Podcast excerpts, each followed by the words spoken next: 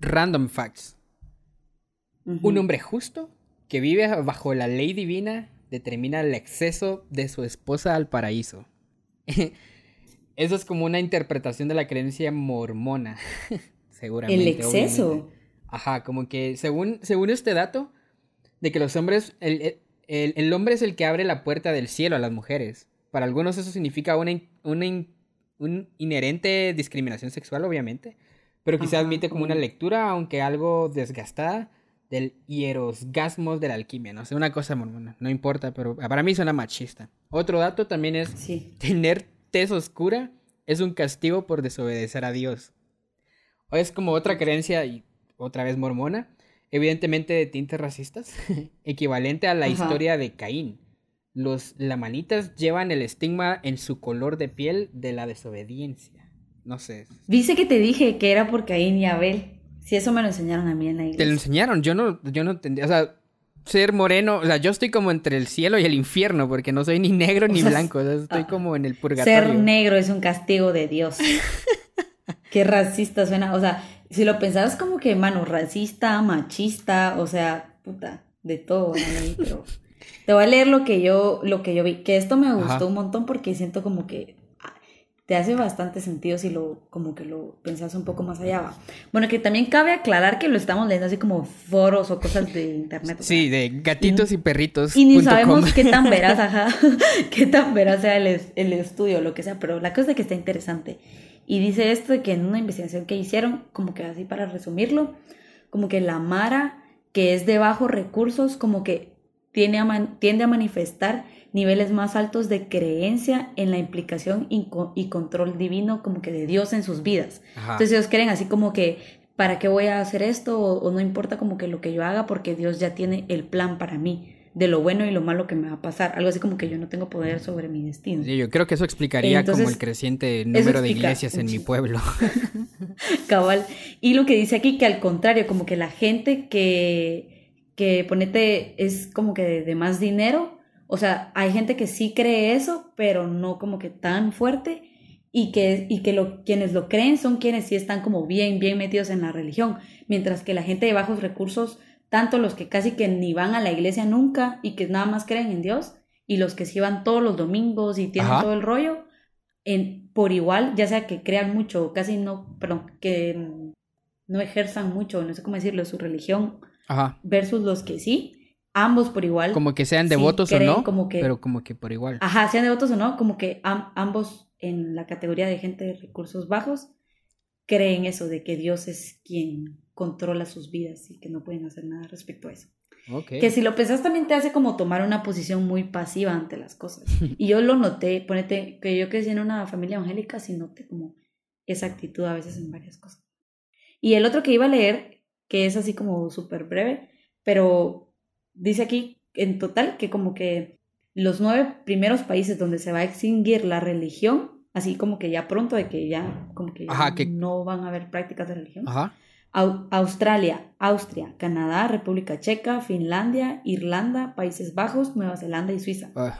Y si lo pensás también estos países son como los que tienen así como que mejor calidad de vida, mejor nivel de educación, así de que Finlandia creo que tiene como que el mejor nivel de educación en todo el mundo. De hecho sí, los mejores los mejores eh, sueldos y cosas así. Todos los países nórdicos que hay más ateísmo es a los que mejor les va también. Cabal. Yo creo que... Curioso, ¿no? Tal vez como curioso también estaba leyendo acerca de la, de la distribución de religiones en Guatemala y por porcentajes hubo como que hay un estudio del 2017 en el que el 45% de los pobladores en Guatemala, de la población en Guatemala es católica el 42% es protestante, o sea, evangélica y como que otra religión. Y un 11% es sin afiliación religiosa. Y el otro 2%, pues eso lo dice otros. Mormón. Ah, Son los que creen en Maradona de plano, ese, tipo de mierdas. o que la tierra es plana. Qué risa. Bueno, ¿vos a cuál pertenecías? Va. Yo pertenecía a todas. Yo pertenecía. te voy a contar mi anécdota cuando yo comencé en todo esto, a mí me obligaron a hacer la primera comunión y sí, me obligaron, porque yo no quería ir, yo iba llorando esa mierda. Y nunca hice mi confirmación y cuando ya fui creciendo, pues fui decidiendo y tenía amigos que iban a, a un grupo cristiano, puramente cristiano, afiliado a Casa de Dios. Entonces, ya adentrándome ahí, eh, pues como que sentía como cierta, cierto como, como pertenencia, vaya, a eso, porque como eran amigos muy buena onda, entonces como que no se me jalaban. Entrando ahí en esa, en, en, toda esa, en toda esa onda, yo pues ya venía como que, no sé, a mi casa llegaban mormones, llegaban testigos de Jehová y todo, y a todos les abríamos la puerta y todos lo escuchábamos, pero, yo decidí por la, por la cristiana.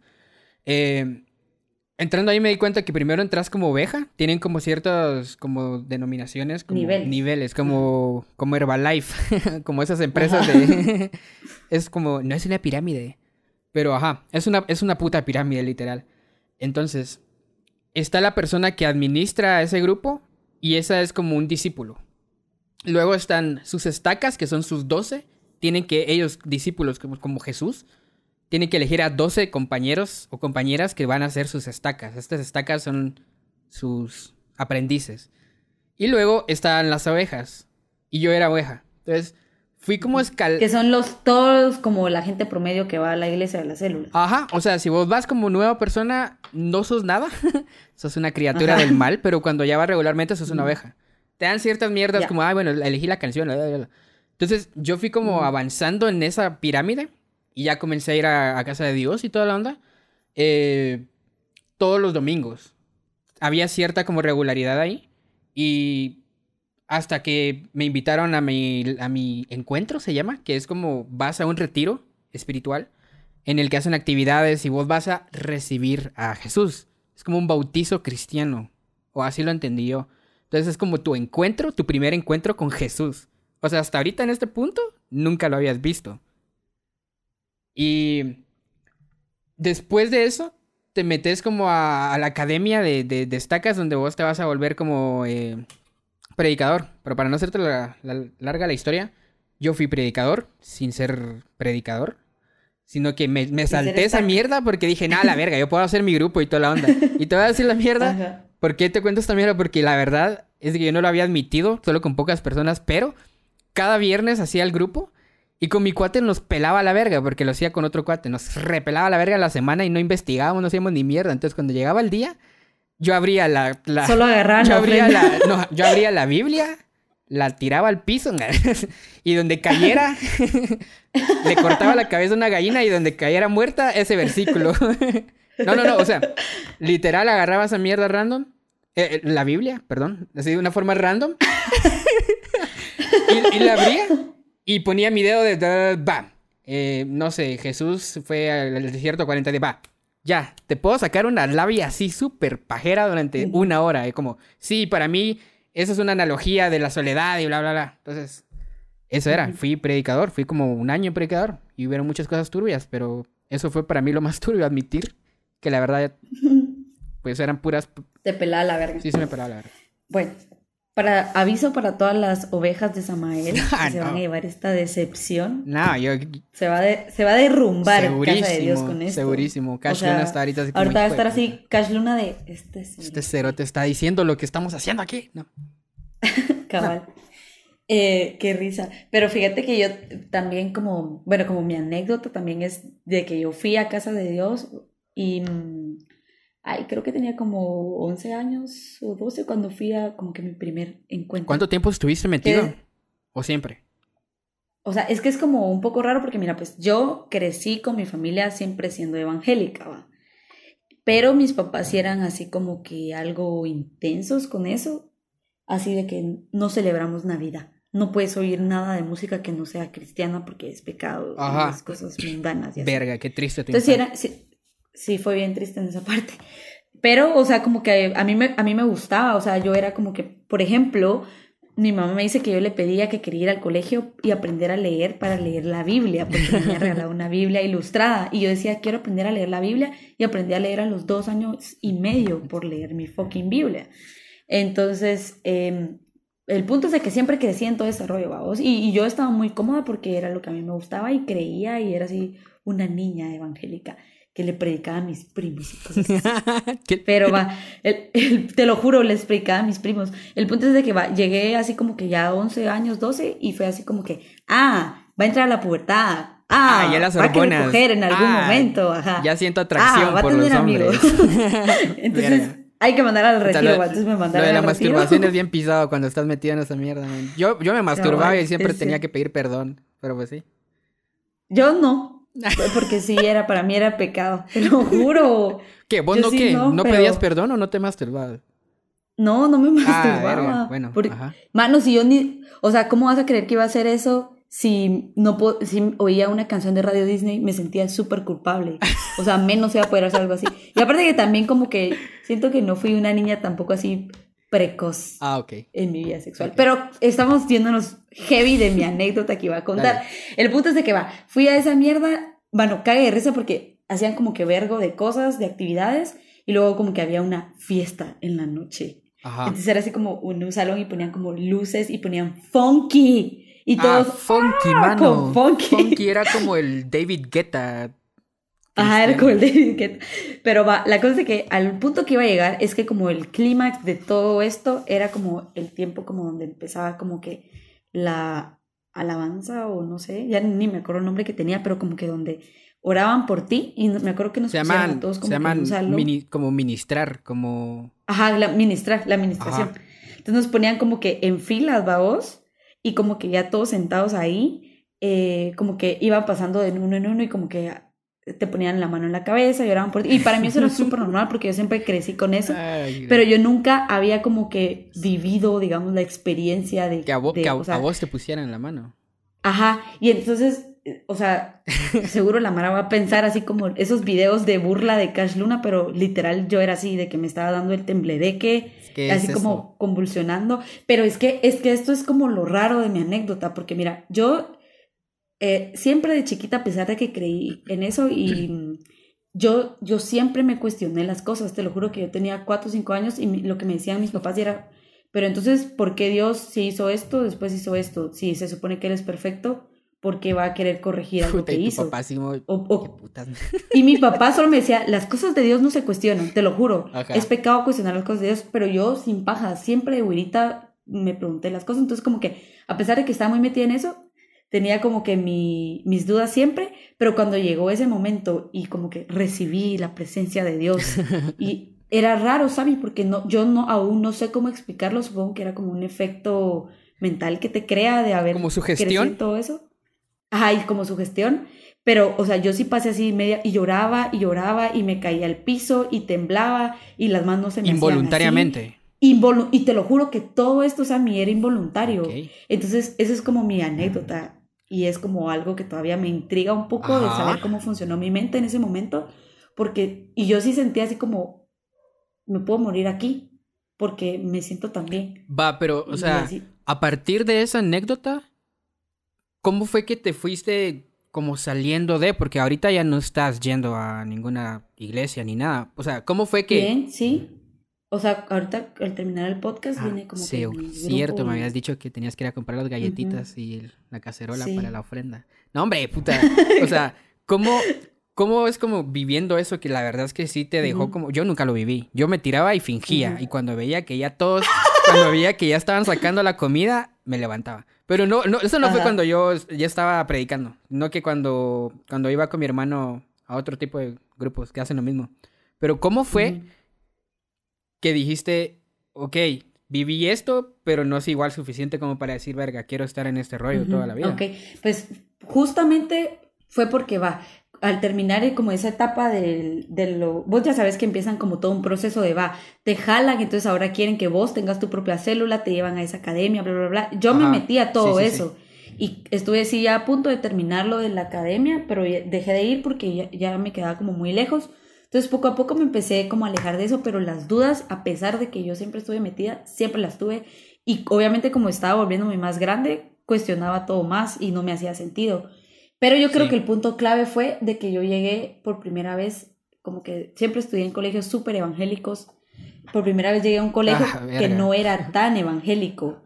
O sea, no, porque yo estudiaba en el ELIM y ahí era como que clases de Biblia y tres veces a la semana y cosas así. Entonces, por primera vez en este colegio no tenía nada de eso y era entre comillas evangélico, pero la Mara hacía lo que quería, pues. Y obviamente que empecé ya como que mi pubertad entonces así como que quiero salir con mis amigos, pero mis papás no me dejan, o como que quiero probar una VIP porque soy malota, pero sé que es pecado, o sea, como que quería hacer cosas, pero sentía como que no podía hacer nada porque todo me hacía sentir culpable, ¿va? Entonces empecé así como que, ¿y, ¿y por qué me tengo que sentir mal por hacer esto? O sea, como que mis dudas empezaron a crecer más y fue como, ay, ¿sabes qué? Me vale verga, lo voy a hacer. Y, y empecé a hacer las cosas y como justamente mis papás se separaron en ese año, ya como que no me obligaban a ir a la iglesia, porque como que obviamente de ese divorcio a ellos también como que los hizo separarse de la religión un vergo. Em, y entonces a partir de ahí como que ya no tenía esa presión y me empecé a cuestionar las mierdas y poco a poco fue así como, mano, nada de esto tiene sentido. Y cuando me empecé a dar cuenta como de las contradicciones y cosas y así, y ver también cómo eso movía tanto la forma como que, que habían vivido mis papás y todo, y decía, yo no quiero esta mierda, y fue como, poco a poco me empecé a alejar y ya, pero más que todo solo fue cuestionarme, yo solita, o sea, ese fue mi proceso. Sí. Sí, yo creo que una de las cosas que te afrontas cuando ya estás en ese proceso de cuestionarte es como el miedo de, ok, me voy a cuestionar esto, pero cuando te puedes ir cuestionando así hasta, la verga y llegas a un punto en el, bueno, al menos yo llegué a ese punto de, bueno, creo o no creo en Dios, y puta, sí te da miedo porque es como quedarte, como que tu, tu, tu fundamento, como que tu base tu fundamento, tu base, o, para, para mí mi base era como creer en algo, como en Dios o en algo más. Y sí da un chingo de miedo. A mí las cosas que me empezaron a hacer cuestionarme fue, antes de ir a casa de Dios, sí em, iba a otro grupo que también era eh, evangélico. Y una vez nos invitaron, em, estaban como el grupo de jóvenes y grupo de adultos, pero como ya habíamos crecido un cacho, fue como, va, métanse todos, así por igual, va. Y nos dieron la plática del pecado y de qué pasa con el pecado, que el, la paga del pecado es la muerte, según Jesús. Eh, y, nos pusieron unas grabaciones que se llaman, no sé si, no sé si te lo había contado, se llaman Las Voces del Infierno. Entonces va. Ah, que, creo que ya sé que es. pero, va, pero va, va, te lo voy a contar así bonito, va. Porque puta, va. Entonces estábamos como, estábamos como que todos así alrededor, en como haciendo un grupo y los cerotes ponen como las bocinas, ¿va? Y ponen, bueno, mucha, eh, como ya les platicamos del pecado y pues, no sé, la paga del pecado es la muerte. Uno siente, y, esto para, y es como para convencerte más del hecho de que sí, o sea, la religión también puede ser algo científico, solo cuando les conviene, obviamente. Porque científicos en algún país noruego excavaron en, un, en el punto más profundo de la Tierra. Y se oían voces. y, y no sé, los científicos estaban, bueno, ok, ¿qué hacemos con este hoyo tan grande? Ok, metamos un micrófono hasta abajo, a ver qué pasa. O sea, no entiendo la lógica del por qué decidieron meter un micrófono. La cosa es de que metieron un micrófono, no sé cómo hizo para aguantar la temperatura del, de la... De, ah, ah, ajá, preguntas que nunca serán Con el poder de Jesús, obviamente. Pero en cierto punto empezaron a escuchar voces, pero ok, eran como gritos y lamentos pero aquí te va lo gracioso.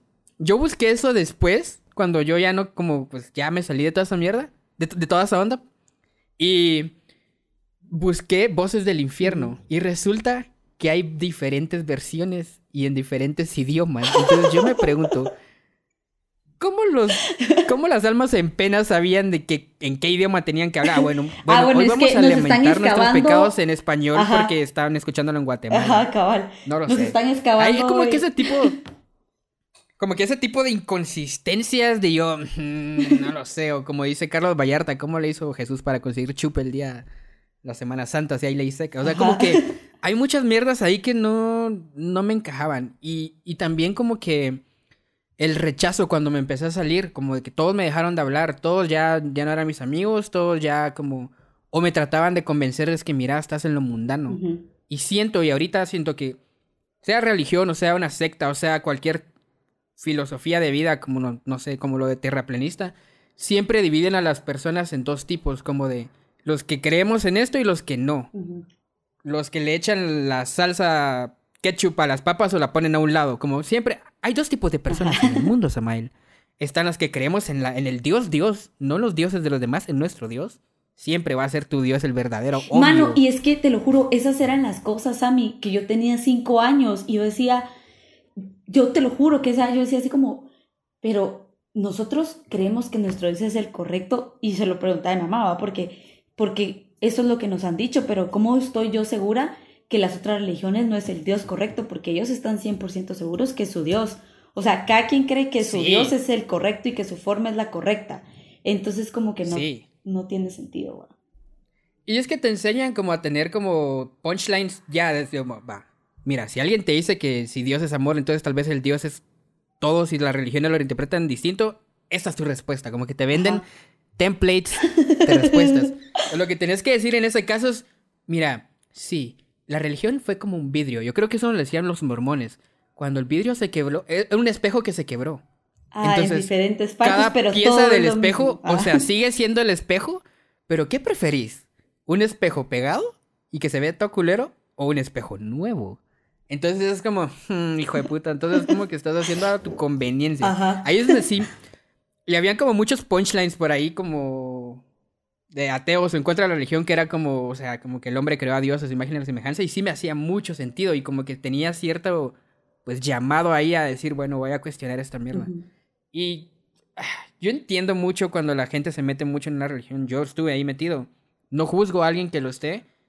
Como no va a decir, nada, hermano, eso es un estúpido. Porque ya siendo, al menos yo sí soy ateo. Ya siendo ateo, si yo me pongo a criticar las religiones como es que es una mierda, sos un estúpido si crees esto, es lo que yo sentí cuando tuve ese rechazo cuando me salí de la religión. Entonces como que el ateísmo puede ser como un fandom así muy irónicamente religioso también. Como de no lo sé, como idolatrar personajes ateos y decirnos que este es el verdadero Dios en el que querían de creer. Es como un poco irónico, la verdad. Entonces, como va, let it be, pero a veces sí es preocupante cómo la Mara se mete en esa mierda muy apasionada. Yo fíjate que, por ejemplo, algo que también me pasa, que justamente como ahora, no sé cómo, pero los últimos meses resulté que el 90% de mis amigos son gays. Entonces, algo que me ha pasado... a mí también me pasa. Algo que me ha pasado un vergo es de que cuando la Mara me cuenta las cosas es, eh, justamente tengo un, cuate que es súper cercano a mí y cuando él salió del closet con su familia fue así un destierro total y no sos mi hijo, ¿va? Y cosas bien shady. Pero, o sea, como que yo le digo, men, o sea, tu familia está muy mal, pero créeme que yo entiendo totalmente por qué piensan así, por qué hacen esto, o sea, porque yo crecí en una familia así como que súper evangélica y entiendo que cuando uno está como metido en ese rollo, para ti esa es la verdad absoluta y no puedes ver nada más y vas a actuar de acuerdo a eso que aprendiste. Entonces como que entiendo, pues no me parece así como a veces mucha ignorancia de parte de gente que sí es así súper fanática, pero lo entiendo. Y yo que en un punto fui así, pues vos te consideras ateo. Yo tal vez diría que soy como agnóstica, creo.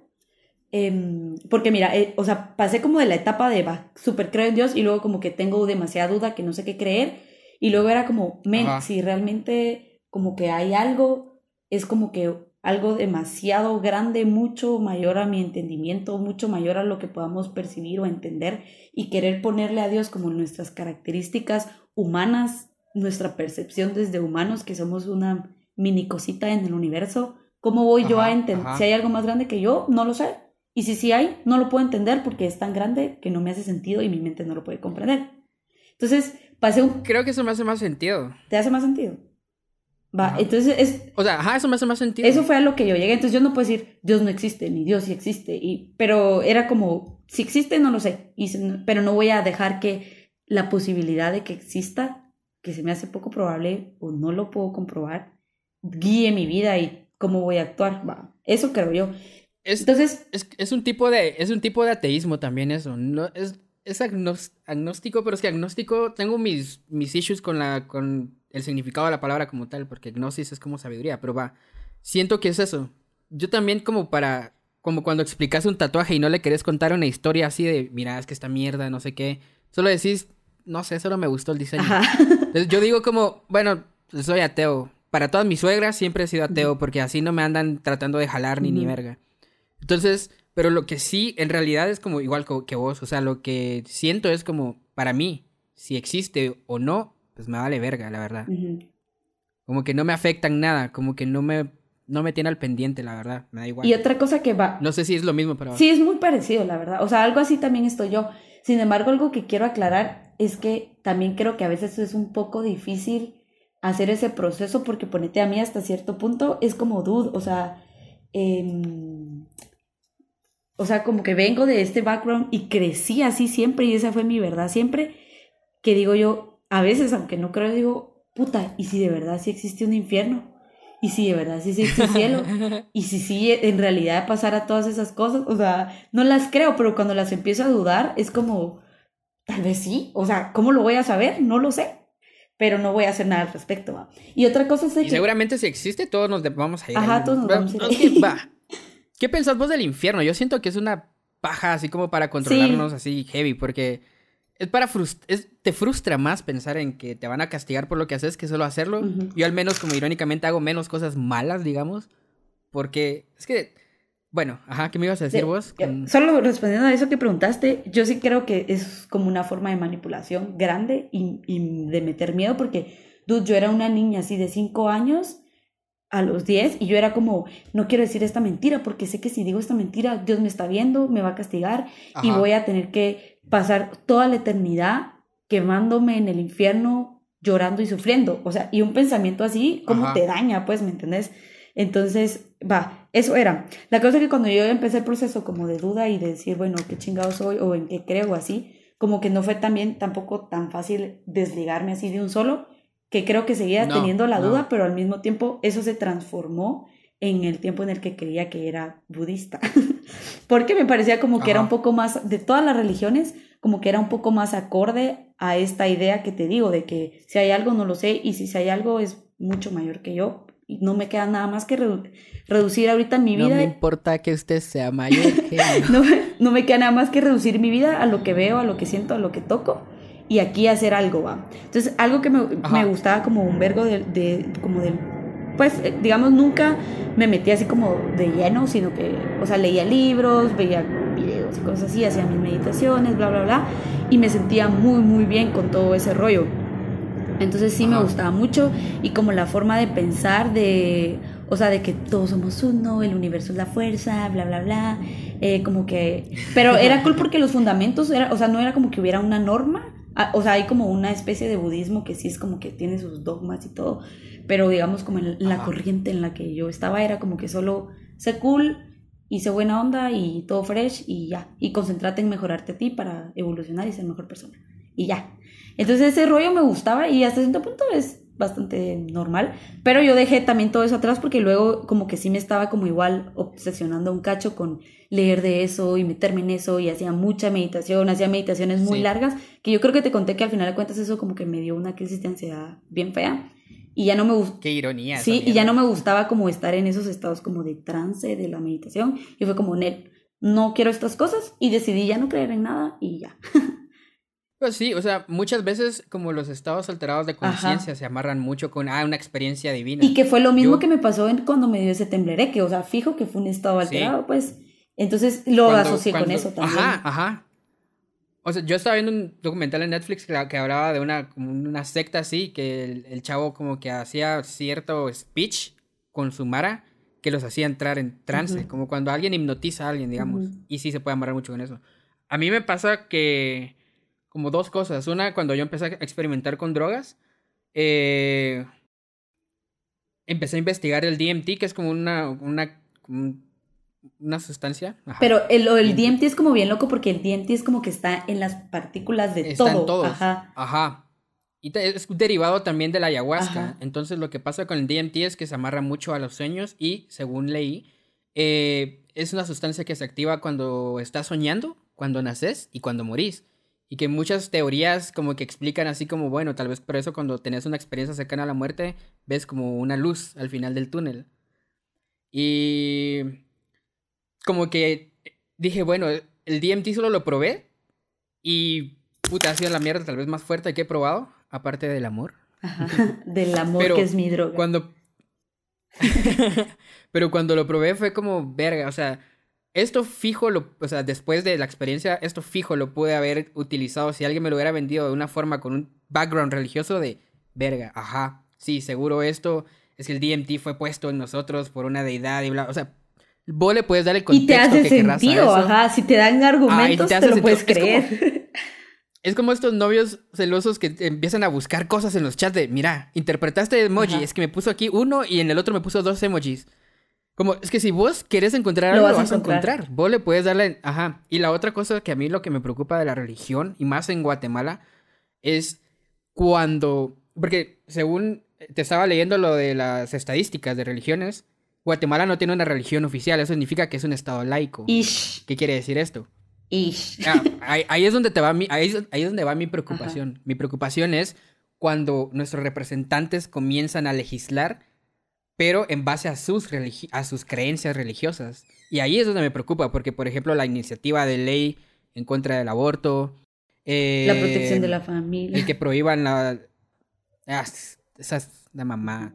No, yo soy pro elección y es que eso es, es como es como muy irónico que algo que esté fundado en amor, digamos, entre comillas, amor eh, eh, infinito, genere tanto odio y tanta división. Y lo que más me frustra es que los políticos que dicen ser de tal religión, o no, no importa cuál sea, al final cuando ya está el... Porque mira Jimmy Morales, o sea... El evangélico, que hasta la Mara decía que era el elegido y que la gran, o sea, ese era su argumento de venta, va. Puta madre, puta madre, qué Matrix tan cagado tuvimos, qué Neo más cagado tuvimos, entonces para ser el elegido está de la verga. Entonces, ajá, ellos solo ven por su interés y se aprovechan de la creencia de las demás personas o incluso como el dato que vos diste de las personas con menos recursos tienden a tener a, sesgar más su creencia por un. y es que si lo pensás también es como un poco una forma de. O sea, como te digo, su argumento de venta. Porque, o sea, vos te metes a ver los comentarios de Jimmy Morales y ahí está de que Dios lo bendiga, Dios no sé qué, o sea, y toda la gente Dios lo bendiga, como que aunque le han puesto obstáculos en su camino, usted siga adelante y no sé qué. Pero es mucha Mara que te lo juro, que como él fue a la iglesia evangélica. sí lo dice en serio. Y todo el vergueo, ajá, o sea, ellos creen que Jimmy es bueno, pero que son cosas del diablo o que no, que porque él es evangélico, el diablo hace cosas para que nos, no pueda gobernar bien. Ese es otro fundamento que te dan como template para hacerle poncha a la gente que te cuestiona. Es... Es el diablo en ti. Si, vos venís, si vos venís con un problema que no se puede resolver como, mira, tengo cáncer en el ojo o lo que sea, te tienen que decir, mira, déjale todo en las manos de Dios. Y ahí dale. Pero... Pero pero, si no te curas, es porque eso quería Dios. Dios todo lo puede y tu fe lo va a lograr. Y por tu fe, con que vos lo pidas y mira, Dios, eh, te voy a poner aquí mi, mi Google Sheets, por favor, quiero que me vayas cumpliendo esto. Entonces vos tenés que ser así de metódico, tenés que orar, tenés que o rezar o lo que sea, tenés que estar en comunión y lo vas a lograr por fe. Pero si no, si no, si te morís de tu cáncer, era el plan, perfecto. el plan perfecto. Es que y es que esa es la cosa, o sea, como que tienen de ambos lados de dónde agarrarte. Es como, no, ora, creer, bla, bla, ayunar, bla, hacer esto, esto, esto, esto. Y es como chistoso porque te dicen, la fe todo lo puede. Y vos puedes estar ahí creyendo, me voy a curar de mi cáncer de ano. Y luego es como que, ay, no, me morí de mi cáncer de ano. Y es como, pero es que Dios sabe por qué lo hizo. Los planes de Dios son perfectos. O sea, no me hace un puto. Pero, yo estoy cuando pienso en eso, pienso en, no sé, por ejemplo, eh, como no hay una educación sexual integral y la mamá de un niño tiene sida, entonces el niño nace ya con sida. Yo no me imagino a Dios así, bueno, a Juanito le va a dar sida al, mes de nacido y se va a morir a los dos meses. Yo no entiendo, o si, si es un plan, puta madre, qué plan más creepy, mano. No porque lo que te van a decir es de que es que Dios lo envió para que tú aprendieras una lección de esta, de esta etapa de tribulación. no, a mí se me hace muy, muy creepy. Sí, es loco. Y la otra también es cuando yo les hablaba de mis metas en la vida a los que me enseñaron las voces del infierno, remix, fit, maluma, eh, como que me decían, mira, todo lo que vos tenés, voces del infierno, todo lo que vos querés lograr. Sí, sí, todo lo que vos, todo lo que vos quieras lograr, todo es de Dios. Nosotros estamos aquí para honrarlo, glorificarlo. Entonces, mira, si sí existe, yo no creo que el cerote es así como, verga, quiero hacerme unos mis... Eh, parece como, parecería como que Dios es el ultimate influencer, así de... Bueno, criaturitas, literal criaturitas, eh, los voy a crear, eh, no les voy a dar ningún contexto de por qué, pero bueno, sí me tienen que alabar, ¿va? O sea, no lo entiendo, como que no, no, es muy consistente para mí. Y Ajá. Y, si me sigue, y yo siento que igual si ahondamos en todas esas cosas se van hasta la verga, pero algo que también yo quiero como que agregar que fue parte de lo que yo me quedé así de dude, what the fuck. Fue cuando empecé como a ver, de verdad vos, al menos yo no puedo hablar por... Mira, también vale aclarar que nosotros estamos hablando desde nuestro contexto como guatemaltecos. Totalmente. En religión. Totalmente. Y personal también, o sea... Ajá, sí, pues sí, es que es como occidental. Va, pero ponete como la mara de otras religiones, así como ya, no sé, los ah, musulmanes y todo ese rollo, o sea, es diferente también, va. Sí. Pero hablando desde este contexto, y yo te puedo decir la, lo que yo vi de la religión como evangélica, a la, eran demasiadas cosas machistas, mano, y que yo decía, ¿por qué tiene que ser esto así? O sea, ¿por qué hacen esto? ¿Por qué hacen estas cosas? Y entonces era como que demasiado machista, vamos. Y es, es justamente, estaba hablando hace unos días con un cuate, eh, como que él me contaba que su mamá está como en una religión, es como, como de evangélica, de ese rollo, pero son así como ultra ah, Es que se subdividen, así como... Pero de que si la mujer... Hay un chingo de, tipos de la misma... El mismo espejo, pero roto.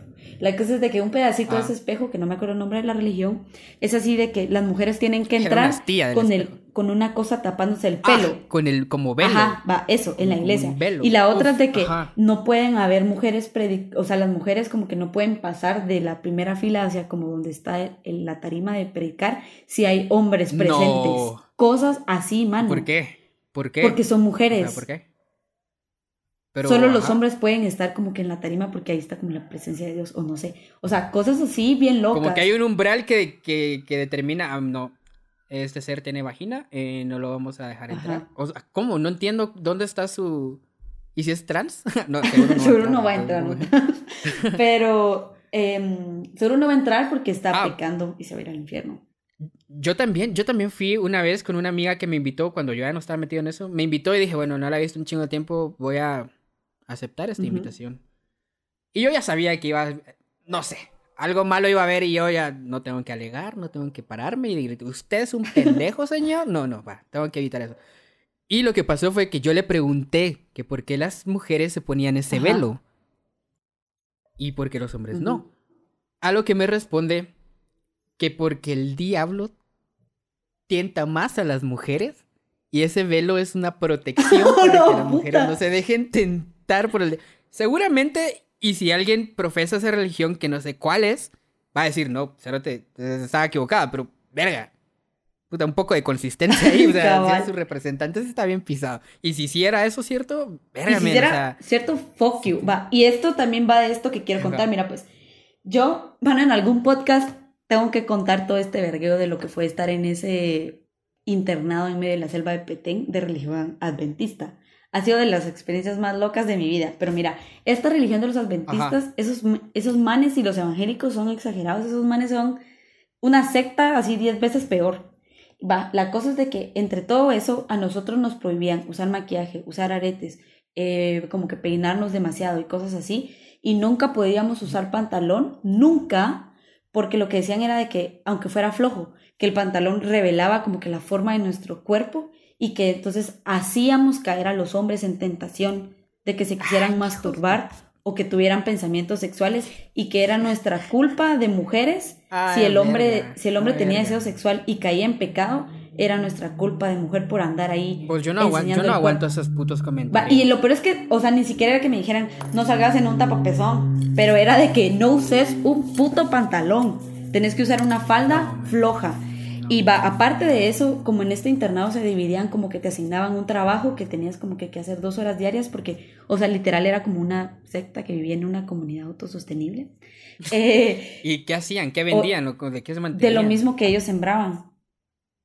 Ah, es que esta historia es súper cool, es súper cool, ajá, pero luego la voy a... ¿Y hay algún tipo de designado solo como son dos cerotes que van a vender las mierdas? Ajá. o sea, como que... Qué risa. Va, un día entraré en detalles, pero el punto es de que esto era lo más machista. O sea, como que em, ellos eran mucho así como que de la mujer sujeta al hombre, que los evangélicos también, pero eran así de como que eh, la mujer sujeta no puede hacer nada sin como que la autorización del varón y cosas así va. Y el varón, varón de Dios. La otra cosa, el varón rojo. Ah. La otra cosa era de que, ah. mira, pues, entre estos trabajos que tenían, las mujeres hacíamos como que la lavandería de los hombres. Ajá, o sea, había como que trabajo de los de cocina, solo las mujeres hacían cocina. cosas de mantenimiento, solo los hombres. Pero, o sea, lavar la ropa, solo, o sea, los hombres no tenían trabajo de lavandería, solo las mujeres, men. Y a las mujeres nos tocaba lavarle la ropa a los erotes y cocinar. Sus, sus putos calzoncillos también. No, nadie va a sorprender. Que, es que me, es... No, no usábamos, estábamos en taparrabos, Samael, ¿qué te pasa? O sea, vivíamos eh, tres siglos atrás, nadie usaba ropa. No, pero el punto es... ¿Te recuerdas de Adán y Eva? Así teníamos que vivir. Desnudos. Y si alguien me quería coger o se le paraba, era mi culpa por andar desnuda. Pero va, el punto, el punto es de que eh, me naciera y hay muchas cosas igual como súper machistas en la religión que a mí tampoco me llegaban y siempre me las cuestionaba. Pero mira, ya para cerrar, yo creo que, yo creo que, o sea, no juzgo tampoco como que, bueno, sí juzgo, sí juzgo y me pega larga, sí juzgo a la, a la Mara que cree en una religión porque a veces sí me parece bien estúpido, pero entiendo mucho y lo comprendo mucho porque yo vine de un background así y sé lo que es estar y creer en eso, pero yo creo que al final siempre está ahí la duda y vos puedes como que pasar esta fase de me quedo con la duda y no la resuelvo porque es mejor aferrarme a esta creencia o como que va, sí, sí, seguro. voy a darle chance a mi mente de que sí explore y vea que qué putas, Y ya a mí me funcionó y creo que llevo, soy más feliz, la verdad, y menos frustrada y más satisfecha con mi vida desde que me alejé de todo ese rollo, vamos. Sí. Ok, a mí me parece bien. O sea, creo que estamos como muy como similar en lo que pensamos. Para mí, como para, para cerrar eso, un par de cosas es... Eh una, el nacionalismo para mí también es una como tipo de religión impuesta, pero disfrazada, que en lugar de mártires tenés héroes nacionales, eh, tenés la bandera y toda esa mierda como los ofendidos de la, de la bandera, de, Guatemala con la bandera gay. Sí, nada, vale verga. Y la otra es para mí, o sea, yo no me voy a meter con la creencia de alguien. O sea, yo no voy a venir de la nada, a menos que me pregunten mi opinión al respecto, o a menos que me afecte directamente como nuestros representantes en el Congreso que están legislando, que eso sí afecta directamente a las personas, entonces ahí sí voy a decir algo. Y sí lo voy a... Y me, me la verga lo que voy a decir. Pero, o sea, entiendo, porque hay muchas, o sea, muchas de lo... Se ven muchas cosas malas, más últimamente con toda esta onda mediática, como que atrae más una noticia de... Eh, los el 50% de los padres en la iglesia de tal lugar eran pedófilos o algo así. Pero y entiendo también que también es como, bueno, la iglesia ayuda a tanta gente o a tantas personas que no tienen hogar y les da asilo, les da comida. Hay muchas cosas buenas también que pasan en estos lugares que también no salen a la luz tanto porque sensacionalismo. Y para cerrar, yo creo que está, no, no sé, no puedo decir si está ni bien ni mal, solo puedo decir como que algo que me afecta mucho de, de la religión de lo que me afectó mucho es como que te enseñan a echar a la culpa a alguien más, como al diablo, a demonios, a espíritus. Y, men, no eh, a mí, para mí fue muy impactante, muy, ajá, muy, muy revelador el darme cuenta de ver lo que yo hago es mi responsabilidad. Lo que pasa también es porque como seres humanos podemos hacer cosas muy malas. Como lo de mi papá, por ejemplo, como que mucha gente que ni me conocía decía, es que esto es plan de Dios. Y yo, hijo de puta, no seas mierda. Esto es un resultado de... De la violencia. Un chingo de cosas, de corrupción, de la violencia, del, del odio con el que se crían las personas, bla, bla, bla, bla, bla. Entonces, para mí es como, ok, está bien creer en lo que querrás, siempre respetando lo que los demás crean, porque siento que es importante tener en, como el, ok, creo en esto, pero ¿qué pasa si puedo, o sea, si, si lo analizo en otra situación de tal, ¿qué pasa si no lo creo? ¿En qué creo realmente? ¿Por qué creo en esto? Como es, cuestionarte. Y para mí, mi religión ahorita es, son las películas. Cada vez que como que le doy lecciones de vida a alguien, me mira, ¿viste tal película? La pues, tipografía, como dice tu biografía de Tinder. pues cuando lo utilizaba me ayudó. Pero, ajá, como en el versículo de, de Shaver Nolan o de Tarkovsky, según el versículo de Tarkovsky, en el capítulo tal dice, pues eso, nada más y ya creo que puta, ya llevamos 45 minutos. Ya, solo... ¿Vos tenés alguna canción? Sí. ¿Alguna canción que quieras? La canción sobre el tema que voy a compartir se llama If I Believe You y adivina de quién es. Ah, ah, ah, ah, ah. Es de 1975, mi banda favoritísima. Esta canción me encanta porque Cabal habla como que de la perspectiva como que tiene este men, eh, como sobre el hecho de, él es como ateo, ¿va? pero como sobre el hecho de cuando tenés esas dudas y justamente así como que, ok, pero si no creo en esto, ¿en qué voy a creer? Y como que si creo en esto, ¿por qué lo voy a hacer? O sea, hay que ponerle mucha atención a la letra, pero es buenísima.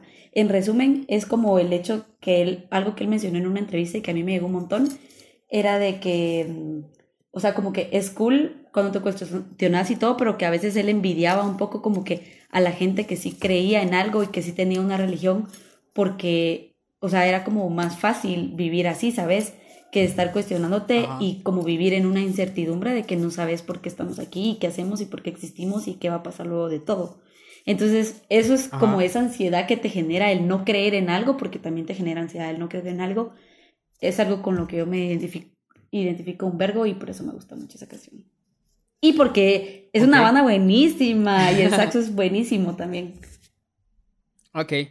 Para mi recomendación, eh, algo mucho más como distinto de 1975, pero me llega, es uno de mis raperos, cantantes, compositores, poetas, músicos favoritos. Se llama Rafael Lechowski y la canción se llama...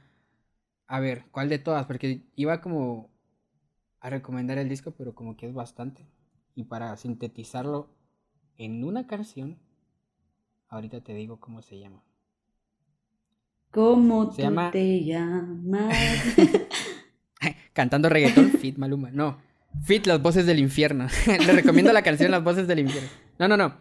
La canción se llama Rafael, es, de Rafael Lechowski y la canción se llama Artesano del Arte Insano. Entonces, él habla mucho de la introspección y es un rap mezclado con jazz y te hace y habla mucho de su soledad y es un artista muy genial y te habla acerca de cómo él fue en este proceso de la descreencia. Su último disco se llama La descreencia y tiene como un enfrentamiento con Dios Dios hipotético, o sea, su creencia y te habla de cómo él se volvió ateo y puta, o sea, es increíble esa es la canción para, para introducirlos a su música. Ok, súper, súper. Yo te iba a decir otra cosa que quiero agregar sobre la, una de las razones por las cuales me alejé de la religión, y era porque estaba en primaria y ponían las canciones de Kudai al, revés, al revés y decían que tenían mensajes satánicos y yo amaba Kudai y era como, amo a Kudai y de hecho es como de las bandas que todavía amo un vergo y es como, no pueden ser satánicos y son buenísimos, los amo y siempre me hacían eso en el colegio de poner las canciones al revés y ya. Pues, pero yo, yo, me, yo no sé si hay como un gremio de religiones, por favor, si alguien está en eso, escríbanos en privado, porque como que siempre cae, o sea, aquí en México me di cuenta que también de niño estaba la leyenda de... ¿Supiste el niño que se tiró porque pensaba que era un Pokémon? Se tiró del sexto piso de su casa porque pensaba que era un Pokémon. Porque Pokémon es satánico y como que el Pokémon... O sea, eso yo lo escuché en la escuelita, en Vía Canales, cuando, o sea, cuando no había internet. Y en México también lo no creen. No había redes. Ajá. O sea, cambiaba de Pokémon, pero vamos a que era la misma mierda, como la misma estructura de, de, leyendas. Y yo, verga, ¿cómo se ponen de acuerdo? Ajá, sí, qué loco. ya, solo eso. Bueno, eh, va, lo que vamos a hacer es como que vamos a agregar estas dos canciones, como que representan lo que pensamos, sentimos o whatever sobre este tema. Y vamos a ponerlos en una playlist en Spotify que vamos a compartir. Sí. Y la playlist se llama La vida es una canción. La vida es una canción, como la novela. que yo fijo la vi porque nunca tuve cable porque era de bajos recursos y ah, por eso creí en Dios. Yo también. Pero la cosa es de que bueno, la vamos a compartir y eh, bueno, vamos a llamar a esta, así como nos atrevimos a llamar a esta cosa un podcast, nos vamos a atrever ahora a llamar a esto la primera temporada oficial y ya, solo. Uh, Sí, cuestionense. Culeres. Culeres. Bueno, chao.